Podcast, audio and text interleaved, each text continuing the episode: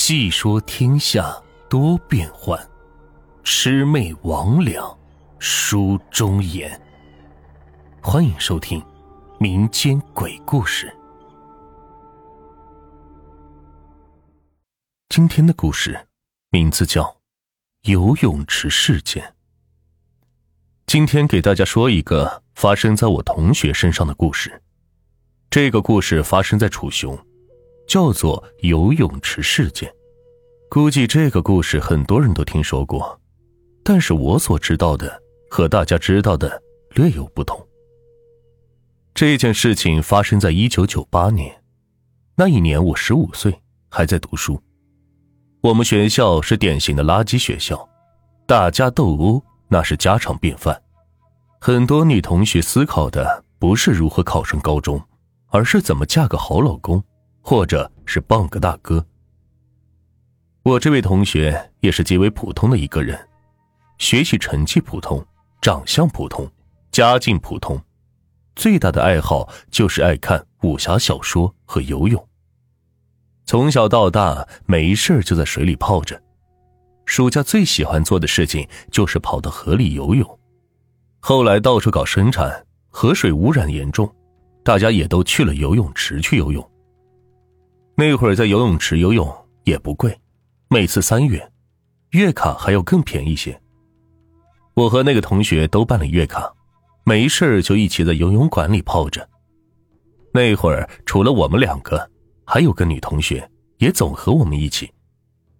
一开始我还以为这个女同学对我有意思，后来才发现不是，她是对我这个同学有意思，闹得我是空欢喜一场。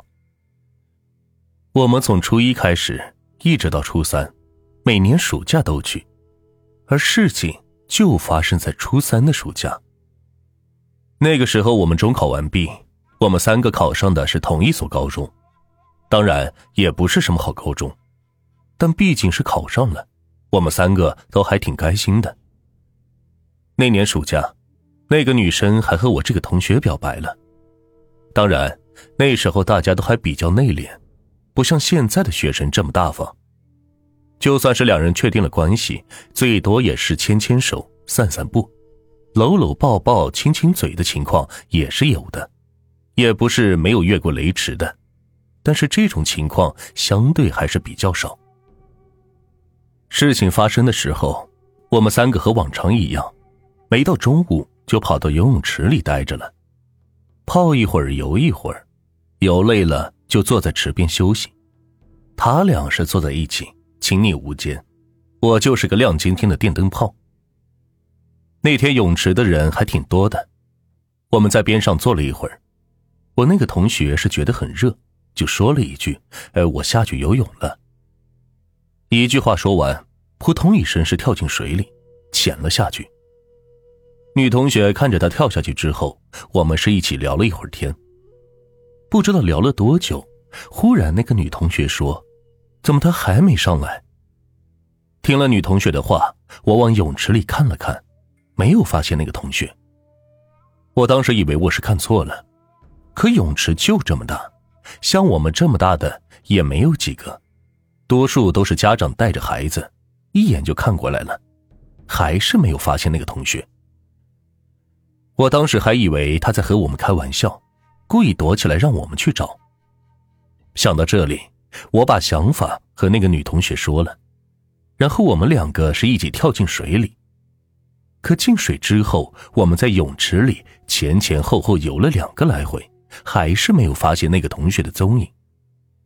这个时候，我俩开始是着急起来。周围也有人发现了事情的不对劲，仔细问了我俩几句之后，也是跟着下水去找。可是找来找去，哪里有人？其中一个帮忙寻找的中年人就问我们：“是不是他跟你们开玩笑，先回家去了？”那个女同学有她家里的电话，就上岸了，在泳池旁边的小卖部是往她家里打了电话。接电话的是她的妈妈，跟女同学说她并没有回家，然后是追问了一句：“是不是发生了什么事情？”女同学当时没敢说，只是说在公园找不到男同学，找到之后再给您打电话说。泳池里的人听说他没有回家，也是跟着着急起来，都纷纷说：“怎么一个大活人凭空消失在了泳池里呢？”这个时候，泳池的老板也来了，他比我们还着急，因为他知道，要是有人在这里出事，这生意就算是到头了。这个时候，就有人出主意，说是不是卡在泳池的角落里了？还有的说是不是被排水管吸住出不来了？当时就有人提议要放水。这个时候，大家都知道有个学生在泳池里不见了，纷纷是出了水，站在岸边看热闹。老板也没有办法，生意不做就不做了吧，毕竟是人命一条，这可比什么都重要。和周围的人一商量，调了几台抽水机过来，是开足马力，哗啦哗啦的开始抽水。泳池的水虽然不少，但好在抽水机是马力强，很快水就被抽干了。水没了，池子里是空荡荡的，排水管也没有什么异常，可是人还是没有找到。这个时候已经有人报了警，但是警察来了之后也是一筹莫展。把之前游客们想的事情又想了一遍，问是不是回家去了。警察这么一问，女同学又往她家里是打了一遍电话。这一次再打也是瞒不住了，只好告诉她妈妈，说她在泳池里游泳，游的好好的，人莫名其妙的是不见了。她妈妈一听，知道是坏事了，连连说道：“他也没回家呀，一直都没有回来。”别说了，我现在过去。那边是着急忙慌的挂了电话，估计是往这边来了。电话放下，警察又提出了一种可能性，说你们这同学是不是跟你们闹着玩呢？